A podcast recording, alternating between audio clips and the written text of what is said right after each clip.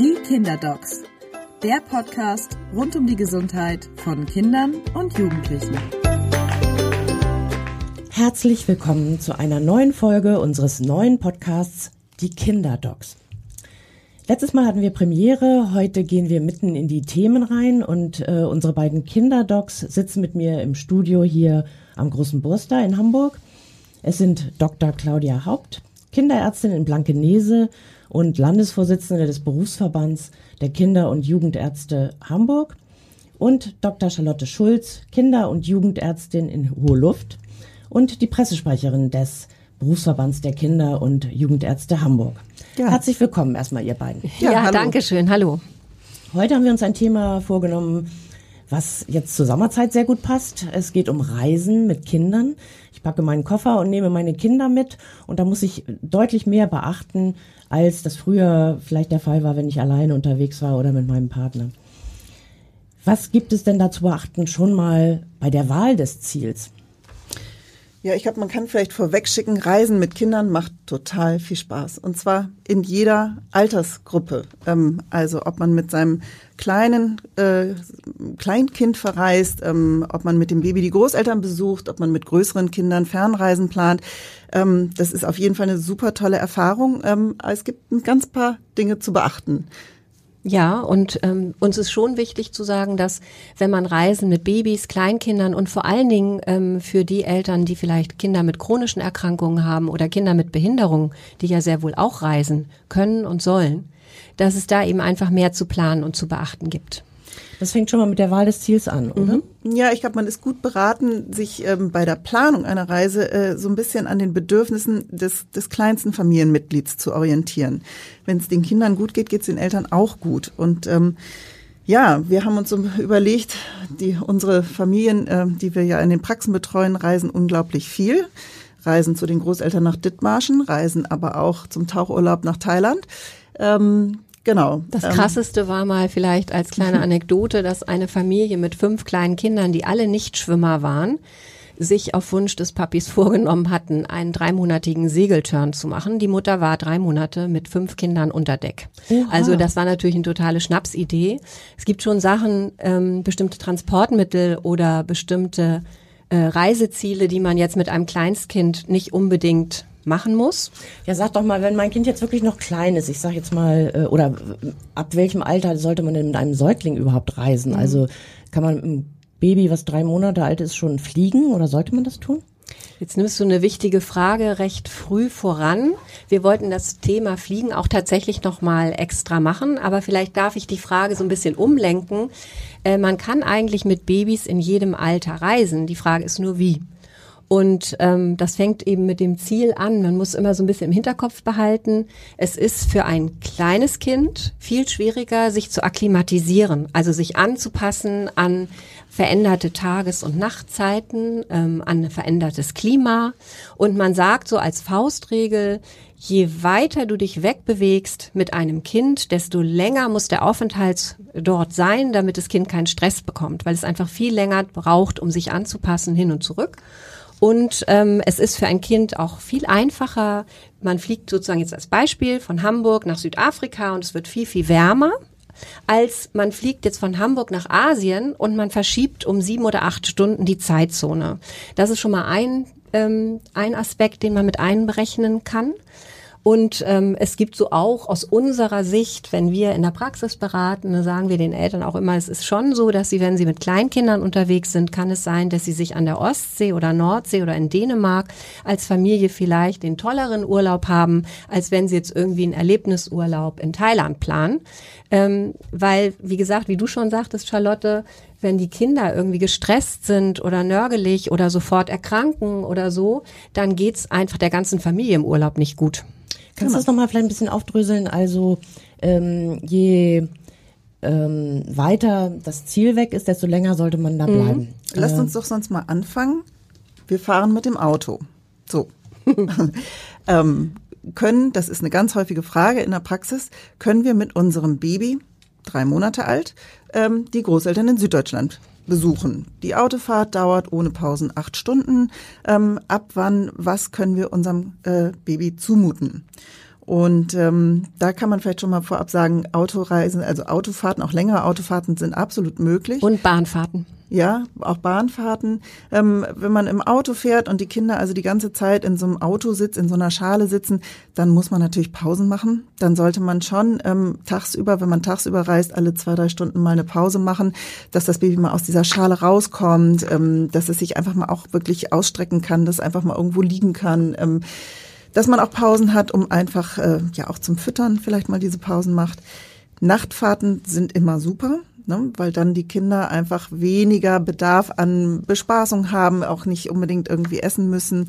Ähm, so, da würden wir sagen, gibt es eigentlich gar keine Altersbeschränkung, ähm, wenn man so ein bisschen sich darauf einstellt, ähm, auf die Bedürfnisse des Kindes. Ja, und vielleicht, weil wir jetzt bei Auto und Bahn sind, kommen wir einmal kurz zur Reiseübelkeit.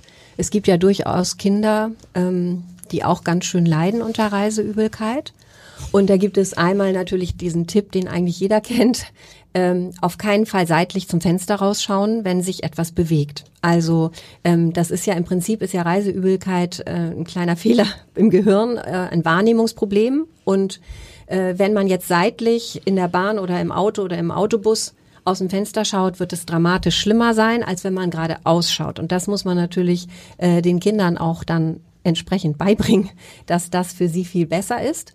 Und es gibt auch tatsächlich in Ausnahmefällen, wenn man jetzt weiß, da kommt eine längere Fahrt, mein Kind, ähm, das muss immer brechen, es geht, dem geht's immer unheimlich schlecht, dann kann man für solche Reisezeiten auch tatsächlich Medikamente äh, bekommen. Für die kleineren verschreiben wir das, ähm, wenn die Eltern uns darauf ansprechen. Ab sechs Jahre gibt es in der Apotheke rezeptfrei auch ähm, Reisekaugummis, die das gleiche Medikament enthalten. Das ist natürlich jetzt nichts für die tägliche Fahrt zur Schule, äh, aber es ist was für weitere längere Fahrten durchaus geeignetes. Bei meiner Tochter war das immer so, ja, mhm. als sie mhm. klein war. Also alles fertig gepackt und äh, schön angezogen und mhm. jetzt fahren wir in Urlaub und dann noch nicht, die Stadt, noch nicht die Stadtgrenze von Hamburg erreicht. Genau. genau. Ja, ja, und jeder kennt das ja. Wie lange noch, wie lange noch?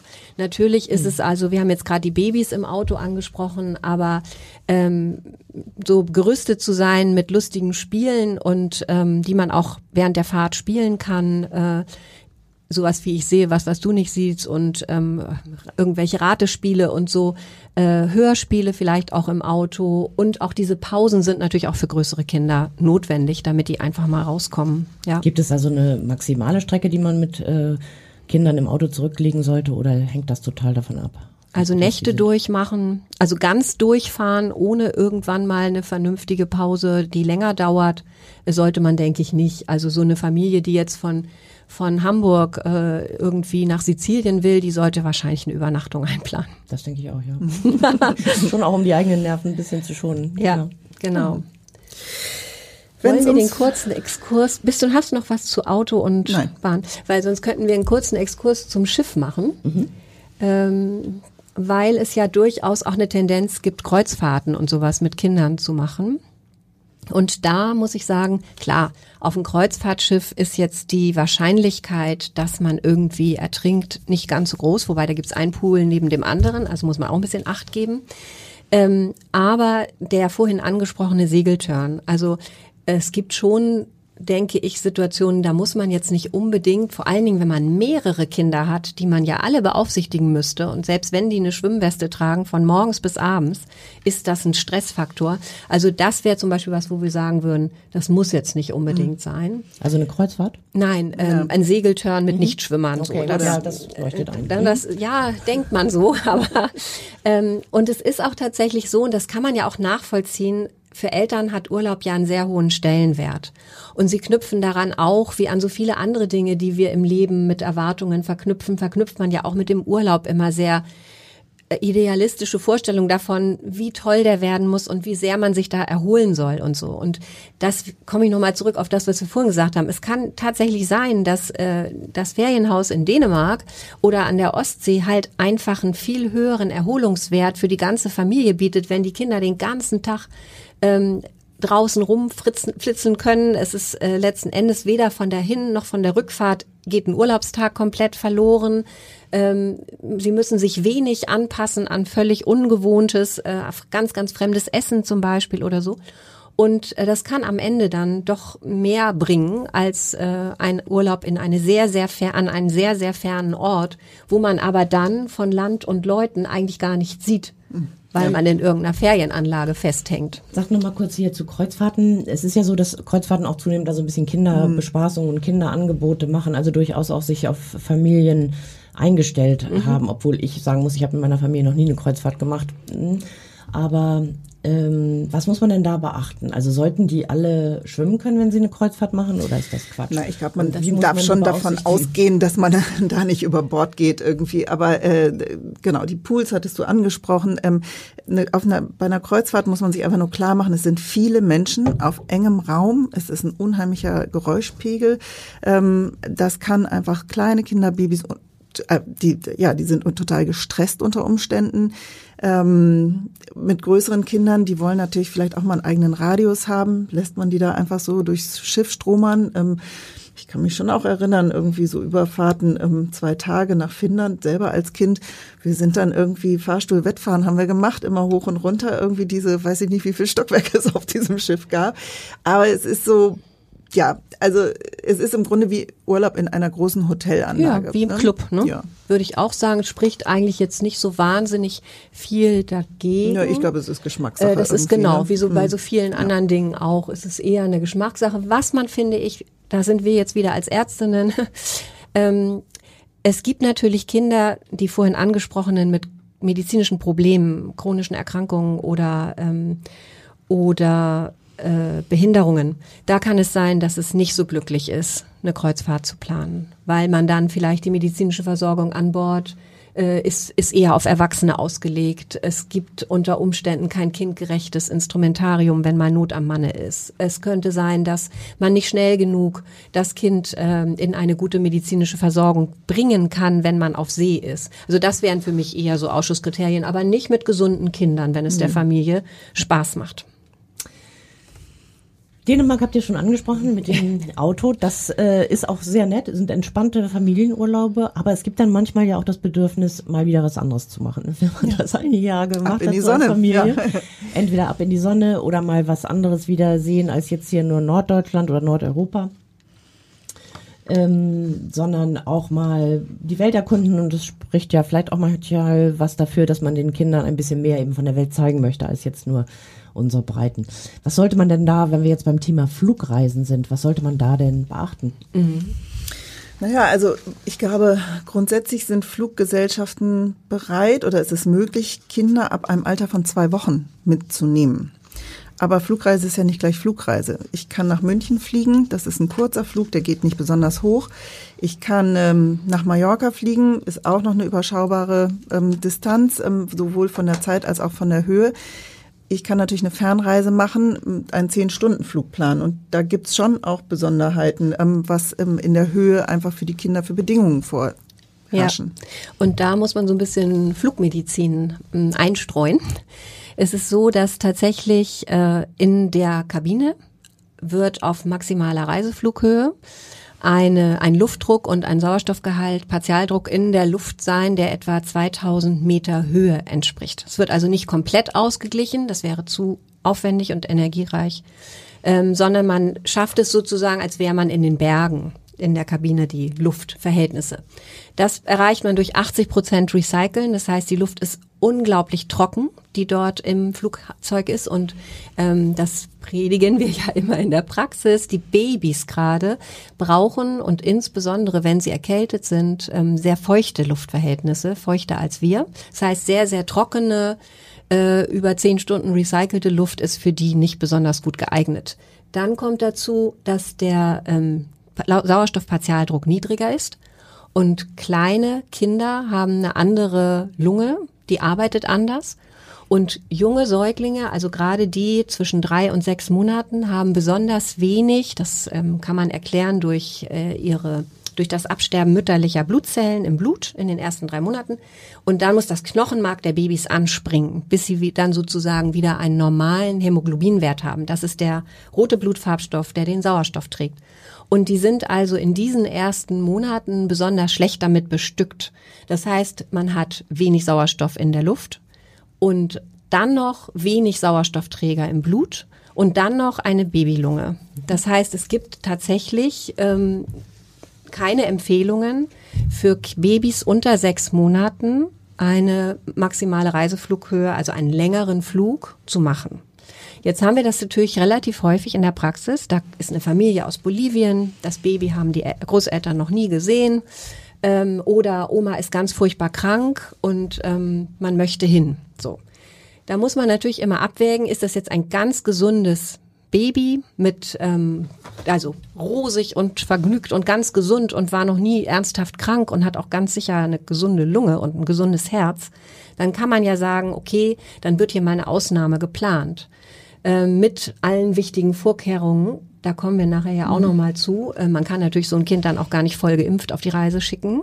Aber grundsätzlich, wenn wir jetzt wieder auf den von dir angesprochenen, ich möchte mal was anderes sehen und möchte mal was erleben mit meiner Familie, wäre dann für ein Kind in dieser Altersstufe eine so lange Flugreise auf maximaler Flughöhe mit den beschriebenen Besonderheiten ähm, eigentlich nicht empfehlenswert. Und dann kommt ja noch hinzu, dass wenn der Flug so weit ist, dass es dann auch wieder zu dieser doch ganz erheblichen Zeitzonenverschiebung kommen wird wo so ein Baby viel mehr Mühe hat, sich anzupassen. Ne? Das hat ja eh noch mhm. keinen stabilen Tag-Nacht-Rhythmus oft. Sag mal, was meinst du mit ähm, einem, einem, einer Fernreise oder einem mhm. weiten Flug? Und die maximale Flughöhe, da stelle ich mir vor, so etwa zehn Kilometer ja. oder elf mhm, Kilometer, genau. das, was man, also Transatlantik ja. oder ähm, so genau. fliegt. Ähm, was, was ist also die Größenordnung, die noch okay ist und welche äh, wird schwierig? Ja.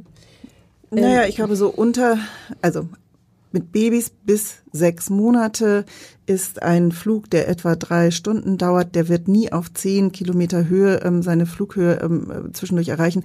Das sind Distanzen und Höhen, das ist völlig okay.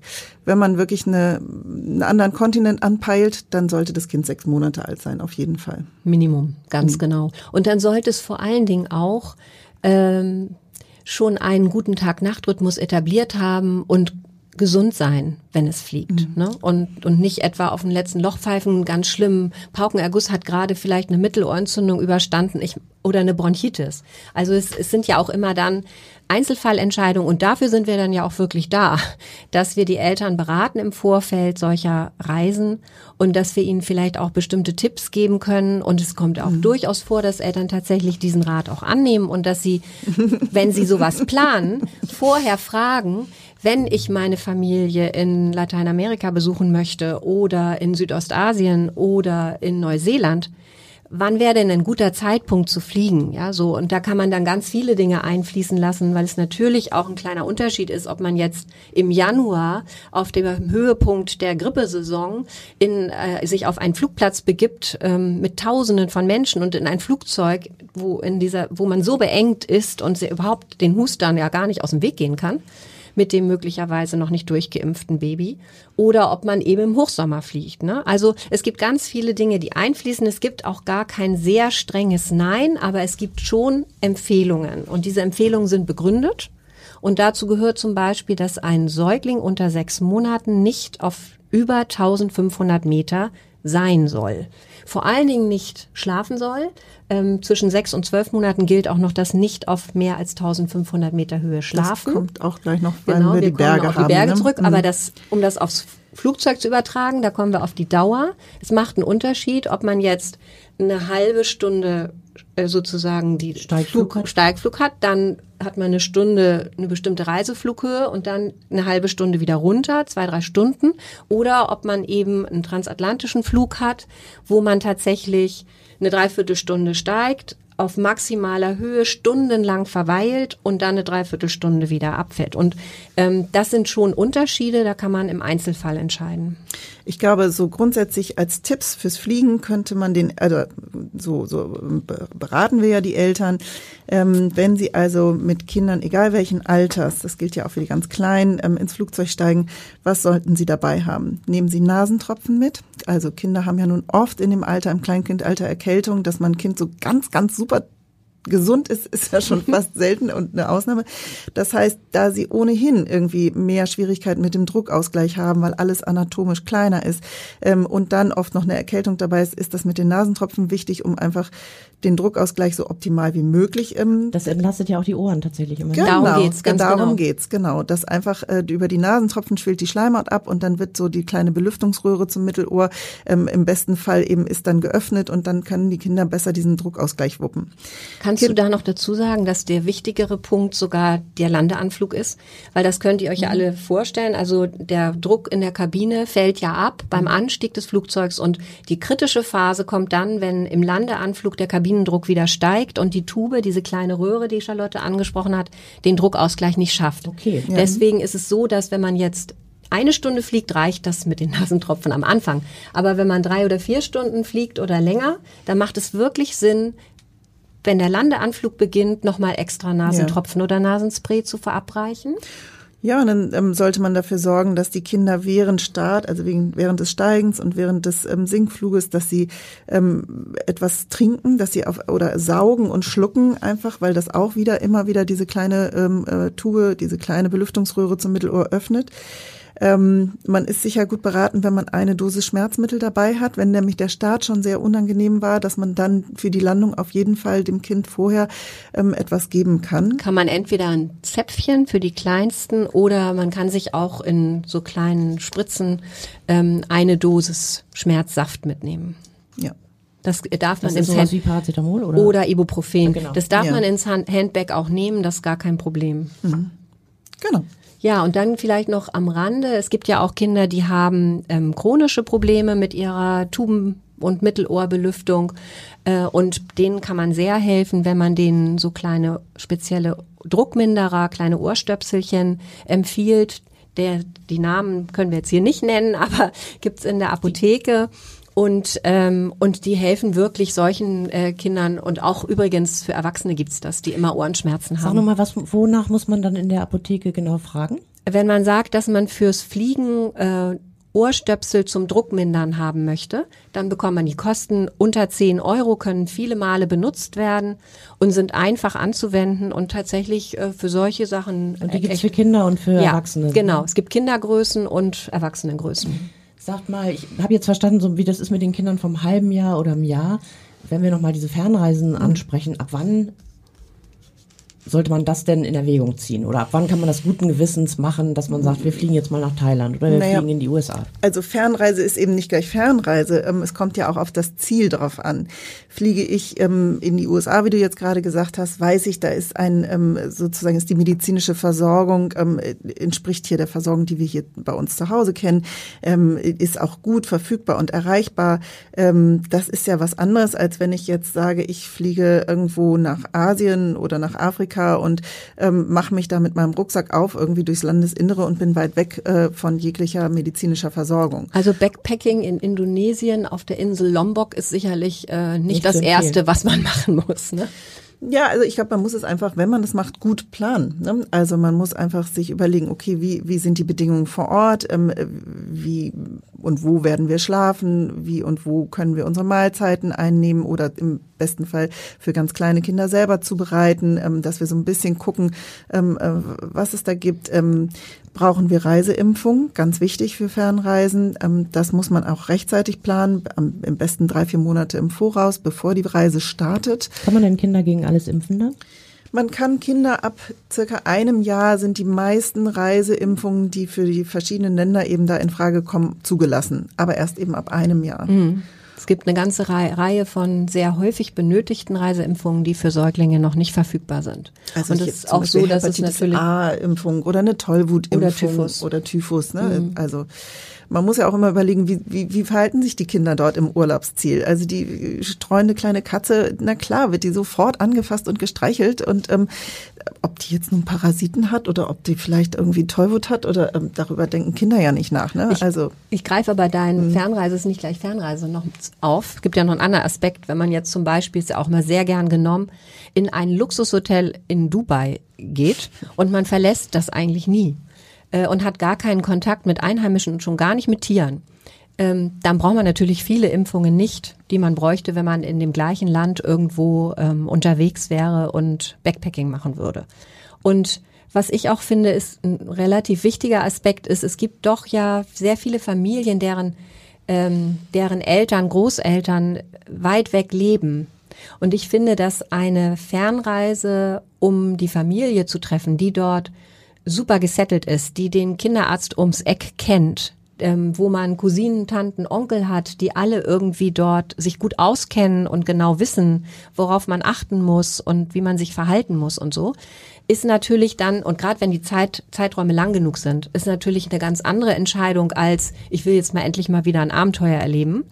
Ähm, da finde ich, muss man ein bisschen unterscheiden. Und, und dann, ganz wichtig, darf ich, wenn ich das noch sagen ja. darf, äh, wir haben ja auch viele afrikanische Familien, dass man eben echt im Hinterkopf hat, dass die Kinder, die hier bei uns in Deutschland geboren und auch sozialisiert werden und deren Mikrobiom, also deren Darmflora in Deutschland sich aufgebaut hat und die äh, noch nie mit einer afrikanischen Mücke in Kontakt gekommen sind und so, dass die, was Malaria-Prophylaxe und Ernährung und so angeht, ganz genauso vorbereitet werden müssen, als würde ein deutsches Kind losfliegen, obwohl deren Familie dort lebt. Und mhm. das ist manchmal, da besteht irgendwie kein so gutes Verständnis, habe ich oft die Erfahrung bei den afrikanischen Mamis und Papis, weil die so denken, wieso? Äh, bei uns war das ja auch alles völlig problemlos. Ne? Und trotzdem möchte ich zusammenfassend nochmal sagen, dass auch Fernreisen mit Kindern eine ganz, ganz tolle Erfahrung sind. Ich glaube, es ist nur wichtig, dass man sich gut vorbereitet, ähm, dass man eine ordentliche Reiseapotheke hat, dass man sich so ein bisschen über die Gegebenheiten vor Ort informiert. Ähm, aber ich denke, ähm, mit wirklich ganz gesunden Kindern kann man fernreisen also, ich würde jetzt mal sagen, aus dem Bauch raus, sechs, sieben, acht Jahre alt kann man machen. Das ist auf sechs, jeden sieben, Fall möglich. Sechs, sieben, acht Jahre alt, genau, das ist ja interessant. Ihr hattet angesprochen, die Zeitzonen, das spielt mhm. natürlich eine Rolle. Du hattest genannt Südafrika, mhm. sehr viel problemloser vermutlich als Thailand oder Bali. Mhm. Ähm, wo eben die Umgewöhnung äh, dann viel größer ist und darunter leiden dann ja nicht nur wir Erwachsene, sondern eben die Kinder auch und wir dann auch wiederum, weil die Kinder dann so lange keinen richtigen Wach-Schlafrhythmus äh, haben. Wobei das gilt nicht für die Schulkinder. Ne? Also ich würde behaupten, dass man ab dem Schulkindalter keine großen Unterschiede mehr machen muss zwischen Erwachsenen und Eltern. Genau. Wohl in der Planung, was wollen wir denn alles so schaffen? Und da vielleicht auch noch mal ganz kurzer Hinweis, es ist ja nicht jedes Kind gleich. Also es gibt durchaus Kinder, ich nehme jetzt mal gar keine Fernreise, da kannst du nach Venedig, ich denke jetzt mal an meine Töchter, als die klein waren, und kannst den ganzen Tag Sightseeing machen und die sagen, ja, noch ins nächste Museum und noch in die nächste Kirche und so. So war das bei euch? Ja, Kinder, ja, ich muss sagen, die waren unglaublich äh, strapazierfähig, was das anging und sehr begeisterungsfähig. Und dann gibt es ja durchaus auch Familien, die Kinder haben, die dann nach dem zweiten äh, Sightseeing-Event sagen, so toll, aber jetzt will ich Boot fahren oder äh, spielen. Ja, so. Mhm. Und, äh, und ich finde, das ist ja auch so wichtig. Die Eltern kennen ja ihre Kinder am allerbesten und die müssen ja vorher gemeinsam überlegen, was machen wir für eine Reiseplanung, mhm. wann gibt es welche Pausen, wie viele Tage planen wir ein, wo wir wirklich hardcore was angucken und wie viele Tage wird gechillt oder einfach nur gesagt dass man einfach nur ist, ja, und dass man am, am Strand und am Pool toben kann. Und äh, da gibt es ja auch nicht was, was verbindlich für alle richtig ist. Nochmal ganz kurz würde ich, wir hatten das jetzt kurz angeschnitten beim Fliegen, ähm, nochmal Thema Berge ähm, äh, besprechen. Ähm, das ist im Grunde ähm, genau das Phänomen, was du jetzt fürs Flugzeug in hoher Höhe ähm, schon gesagt hast. Je höher der Berg, desto geringer der Sauerstoffgehalt in der Luft. Ähm, und da äh, gibt es auch so ein paar Richtwerte. Also ähm, Babys und Kleinkinder bis zwei Jahre ähm, sollten auf jeden Fall nicht über 1500 Meter schlafen, wenn sie es nicht gewohnt sind. So. Ähm, das findet sie, man in den Alpen ja schon häufiger, ne? Genau. Also eine Wanderung 1500 Meter mit einem vier Monate alten Baby in der Kraxe hinten auf dem Rücken, kein Problem. Aber nicht sofort die ganze Nacht da verbringen. So. Ähm, das dann ab zwei Jahre, da gibt's dann nicht mehr so ganz harte Daten. Es, es wird dann aber einfacher. Also sagen wir mal, in unseren ähm, europäischen Gefilden kommen wir ja selten irgendwie über ähm, 3500 Meter, 3000 Meter. Das ist sicher problemlos dann. Ähm, man muss immer so ein bisschen Auge drauf haben, dass genug Zeit für die Akklimata äh, Akklim Akklimatisation besteht. Ähm, und sich einfach nochmal eben das äh, auch vor Augen führen, dass diese Höhe eben unter Umständen für die kleinen und auch sehr kleinen Kinder schwierig sein kann. Du hast gesagt, der Familienbesuch bei der Familie in Bolivien, das muss man gut überlegen irgendwie. Man landet in La Paz auf 3500 Meter Höhe und hat überhaupt gar keine Zeit, um sich irgendwie anzupassen. Und kleine Kinder werden auch unter Umständen nicht sagen, ich habe Kopfschmerzen, mir ist schlecht, mir ist übel. Die sind dann einfach sehr weinerlich knatschig und, und knatschig müde, und ne? schlafen schlecht, ähm, so dass man das so ein bisschen im Blick behält. Genau, das ist so dieser Aspekt, nicht zu viele Höhenmeter in kurzer Zeit. Also ja. da gibt es auch tatsächlich ähm, ganz tolle äh, Seiten mit Tipps von äh, allen möglichen Gesellschaften, pulmologisch, kinderpulmologische Gesellschaft. Es gibt so eine Berg äh, Berg.de Gesellschaft, die auch so Richtlinien gibt und die dann auch so Dinge sagt wie ab zwei Jahre können sie eben auch über 1500 Meter schlafen. Ähm, solche Dinge, wie du sie schon angesprochen mhm. hast. Und was wir neulich ja auch nochmal ähm, zum Thema hatten, war, es bedeutet natürlich auch, hm, dass man, wenn man in so einer Kraxe sitzt beispielsweise, dass man leichter auskühlt, dass man ähm, leichter dehydriert, weil man vielleicht nicht genug trinkt. Kinder brauchen deutlich mehr Flüssigkeit, ähm, weil sie aufgrund ihrer sehr großen Körperoberfläche im Verhältnis zu ihrer Masse mehr, ich sage es mal, verdampfen als wir. Ja. Mhm. Ähm, man muss sich sehr gut schützen vor Sonnenstich und auch überhaupt äh, in den Bergen ist ja die, die Sonneneinstrahlung viel, viel stärker. Also es gibt auch in den Bergen so bestimmte Sachen, an die wir denken müssen. Mhm. Genau. Aber es kann unheimlich Spaß machen, mit Kindern Bergwandern zu gehen. Man muss nur eben dran denken, dass man wahrscheinlich nur die Hälfte der Strecke schafft, ja, die man als ja, erwachsenes man, Paar schaffen würde. Man muss vielleicht bei den Wegbeschreibungen, wenn eine bestimmte Zeit angegeben ist, ich sag mal grob das Doppelte planen. Also damit genug Zeit ist, an den Gänseblümchen anzuhalten und die zu pflücken und irgendwie Steine zu sammeln und irgendwie noch ein Picknick zu machen und nochmal Pipi zu machen und das dauert eben alles so. Sehr schön, liebe Kinderdocs. Das war sehr informativ und wir werden ähm, in einer nächsten Folge nochmal auf das Thema Reise zurückkommen, weil da ist ja noch vieles offen. Da geht es um Impfungen, um Malaria, was in die Reiseapotheke gehört, Sonnenschutz, Insektenschutz. Das sind noch ganz viele Themen und die besprechen wir in der nächsten Folge. Ja, Vielen freuen Dank. wir uns. Tschüss. Tschüss. Weitere Podcasts finden Sie unter abendblatt.de slash podcast.